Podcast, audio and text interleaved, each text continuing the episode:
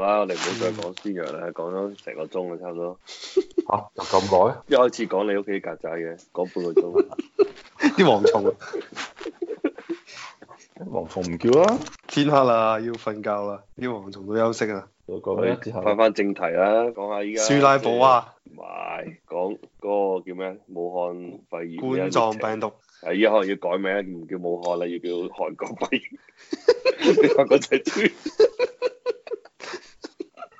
應該伊朗肺我幫我睇今日數炎啊，據伊伊朗肺炎，我覺得真係真係好閪正，你有冇睇到嗰段片咧？嗰、個咩邊度部長？出汗咯哦，係咁。係啊，個部長喺個記者招待會嘅時候係咁樣哦捽眼，跟住抹汗，跟住跟住佢就話：，唉，你啲咩隔離啲唔信呢啲嘢，你啲一戰時候做啲手段，跟住落啊美國國嘅陰謀 唔可以哦得唔係佢冇講美國陰謀，佢就講話即係呢個隔離呢啲人好落後手段，一戰時候做啊。 跟住過咗唔止一兩個鐘之後，佢俾人隔離咗，要錄要整個 FaceTime 啊。我而家同大家講，我衰咗啦已經。我即係如果我係嗰啲記者會入下邊啲記者，我哋屌柒佢，冚家鏟你衰咗你就冇再出嚟啦。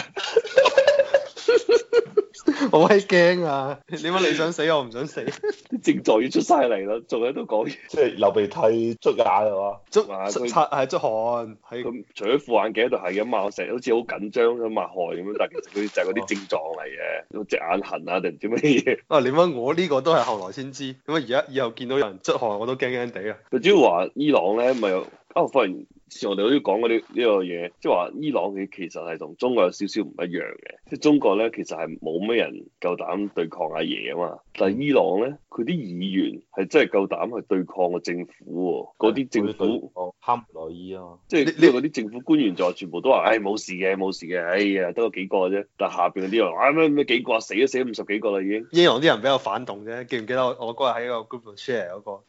話主要係伊朗咧，哦我懷疑之前即係美國佬仲係親伊朗嘅時候咧，嗰陣時係七十年代尾啊嘛，但嗯美國佬親中國係已經係四十年代尾嘅時候啦，隔得太遠遠啦。即係依家有啲伊朗人仲係有啲以前嗰叫咩啊？嗰咩巴巴列維巴列維係啊，即係冇好似我哋老毛咁樣整幾個嗰啲叫咩鎮反啦， 嗰啲都殺晒 真係清乾淨先。冇黑五類啊！係啊，所以伊朗可能啲骨子裏入邊都係壓唔住都係有嘅民主嘅種子啊。佢唔係民民主，佢主要係即係中國人咧，輕而就係順哎你領導，唔係你領導嗰一套，我唔可以對抗領導啊，係嘛？我一定要嗯就住就住，就算我係即係心入邊覺得咩我都係，唉咁最多咪唔講啦，係嘛？但係佢哋唔係喎，佢真係會講出嚟，真係會一百八十度調轉，即係一睇個樣就好似話伊朗個死亡率係好，即係今日誒唔睇澳洲新聞啦，澳洲話今日係禁止伊朗嚟澳洲啊嘛，佢個屌我哋佢就話。我哋即就係覺得第一咁啊個就係係啊，我你哋係有一個喺昆士蘭嗰邊啊嘛，澳唔係誒，伊因朗為人嗰個另外單嘢，你嗰、個你話昆士蘭嗰個咩咩美甲嗰個係嘛？我唔知佢係你你咪講伊朗人喎、因為今日嗰個新聞就話喺黃金海岸就有一條友就黃金海岸咪就到昆士蘭嘛，佢俾人查到都唔緊要，就主要係因為話佢係個職業咧就專門幫人哋修甲嘅。收指甲跟住佢嘅，就係啊好多客嘅，跟住話佢俾人查到之前好似先接過四十幾個定六十幾個客啊嘛，啊，係啊就唔咁知如果佢戴口罩啊嘅，係誒、啊呃都有呢個因素嘅，可能都冇乜事嘅。總之唔係講翻伊朗就話澳洲之所以話依家唔俾伊朗人嚟澳洲咧，就主要係話驚伊朗嘅數字係唔真實，同埋嗯驚佢個死亡率係有啲離奇咁。因為你睇武漢死亡率好低嘅啫嘛，幾個 percent 兩個 percent 啫係嘛。韓國我唔知嗯佢死亡率高唔高，但係佢話伊朗嗰度好似係勁好多啊點解？過十個 percent，唔係啊係伊朗唔係過幾多 percent？你應該睇個數字就係伊朗係一個都醫唔翻嘅，咩啊？一個醫唔 翻，係啊，一個都醫唔翻嘅。即係點啊？全部死晒啊！佢而家到目前為止冇一個醫得翻噶嘛。有佢就話七十三個，亦交嚟咗我三以為十同四個，北韓一樣添，全部一有嘢就全部死晒。真係。係，哇！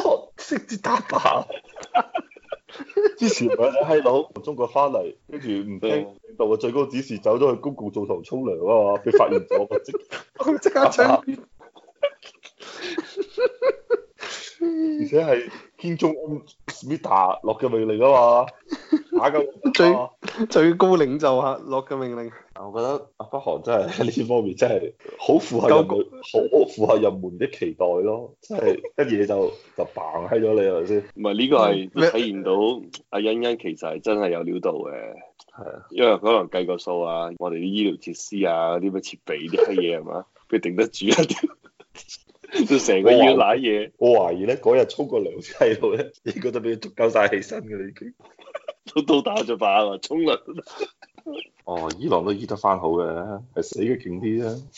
不過我有奇怪，伊朗今日係冇數字喎，好奇怪！即係我覺得佢啲佢嘅數字唔係真係信唔過。今日居然係零增長喎，呢、個佢伊朗嗰啲毒直情已經係散播到其他國家啦，即係我哋呢邊啦，嗯紐西蘭同埋第一例已經係伊朗啦，即係已經散到嚟外國。你同我講今日可以零增長，我對個數字係好有保留。其實咧，佢啲數字咧係真定假咧，其實對於國際社會嚟講咧，意義就唔大㗎啦。因為咧，好似佢啲人口咁少嘅國家，你哦唔你少個喎伊朗佢有少人佢有㗎，好少好多人㗎，四千幾萬，唔係八千萬咩？之前我話八千萬。伊朗人口咁閪多啊！屌波你！俾人哋波斯幾多年立國，我幾多中國年啊歷史哦，八千幾萬啊，咪就相當於我哋湖北省咁多人啦，係咪啊？哦，唔係，湖北省係係四千幾萬、五千萬。咁佢佢哋又唔係話報假數嘅，伊朗可能係真係我 check 唔到啫，就好似印尼咁樣樣，係咪先？人哋係叫咩啊？誒冇伊朗症狀係所以唔 check 啊！伊朗應該真係吹唔到，因為佢部長都吹唔到係嘛，都係吹埋部開。長都唔知， 部長都唔知係嘛？副總理都賴咗嘢啊係咪先？其實佢就佢哋就冇心去隱瞞你嘅，係咪？佢佢都冇動力去隱瞞你，係真係唔夠力去 check 係咪先？包括其實你而家睇翻中國，其實你都發現其實佢都唔係想隱瞞你啊，係咪先？係領導太忙嚟唔切，佢落 order 係咪落指示？